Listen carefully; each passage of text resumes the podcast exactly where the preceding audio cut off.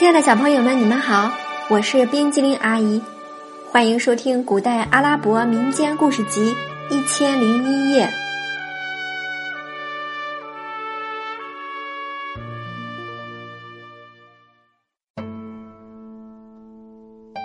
接下来我们要讲的故事是《努伦丁和沙姆士丁》第五集《寻找哈桑》。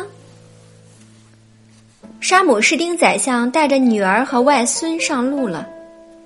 几匹马和几头骆驼驮着人、干粮和行李，后面还跟着众多随从。不久，他们抵达大马士革。宰相决定在这里休息几天再赶路，便命随从们找一个合适的地方搭帐篷。随从们找到一块石子铺成的平坦空场。搭好帐篷，从马和骆驼背上卸下行李和干粮。宰相让人们放松放松，到城内去转转，参观一下清真寺和建筑物，游览一下市容。他也想借此机会散散心，恢复一下疲惫的身体和忧郁的心情。阿基布是一个不知道疲倦的孩子。一路上看见什么都感到新奇。这时，他已经带着一个年轻仆人进了城。大马士革人见这孩子眉清目秀，穿着华丽，一副大家子弟的样子，都停下来看他。真是天意！阿基布一路上东张西望，也没有打算进哪个店看看，偏偏走到他父亲哈桑劳作的那个饭馆儿。他说什么也要进去吃点东西。这是父子俩的情感相连，还是血脉相通？谁也说不清。哈桑一看见阿基布，立即感到一种亲情，但无论如何，他也不会想到这是他自己的儿子。他亲切地招呼孩子拿来水瓶，让孩子和仆人洗手，并告诉他饭馆儿都做些什么饭菜。阿基布一看见哈桑，一反常态。没有鄙夷的表示，如在往常，他是极看不起这些下等人的。阿基布进了饭馆，哈桑给他和他的仆人端出一锅放有石榴汁的甜粥。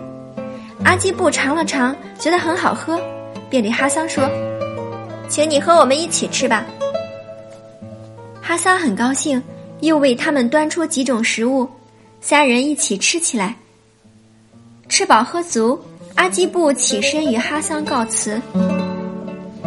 哈桑这时已深深的喜欢上这个孩子，他见孩子走了，便身不由己的跟了出去。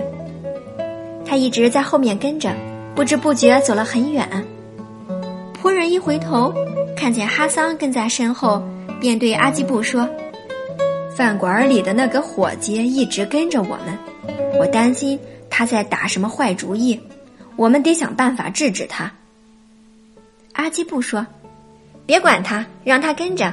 如果我们快到住处时他还跟着，我们再制止他。”哈桑丝毫没有回去的意思，一直若即若离的跟在后面。将近驻地时，阿基布愤怒了，从地上捡起一块石头向哈桑扔去。石头打在了哈桑的头上，鲜血隔着缠头巾流出来。这时他才清醒，后悔自己太冒失，让孩子误会了，赶紧回到饭馆去。三天以后，沙姆士丁带领全家继续向巴士拉行进，不久就到了那里。安顿好住处，沙姆士丁便去王宫见国王，向国王讲明此行的目的。并说明自己是努伦丁的哥哥。国王遗憾地说：“努伦丁已经去世了，他曾是我的宰相，我的得力助手。可惜他过世的太早了。他有一个儿子叫哈桑·白德尔丁，几年前突然失踪，一直没有消息。不过哈桑的母亲还健在，她是我的第一任宰相的女儿。”沙姆士丁要求见一见弟媳，国王应允，派人把他们送到努伦丁的宅邸。沙姆士丁走进住宅，见一位骨瘦如柴的老妇人坐在一座墓前发呆，忙上前做了自我介绍。原来，哈桑的母亲以为哈桑已经死了，便在庭院里堆了一座坟墓，每日祭奠。他听沙姆士丁说，哈桑已经和沙姆士丁的女儿结婚，并生了一个孩子，取名阿基布，顿时喜出望外。虽然得知儿子在婚后下落不明，但他相信儿子还活着。阿基布被外祖父引进来，老夫人一见就像见到了亲生儿子，一把搂在怀里，失声痛哭。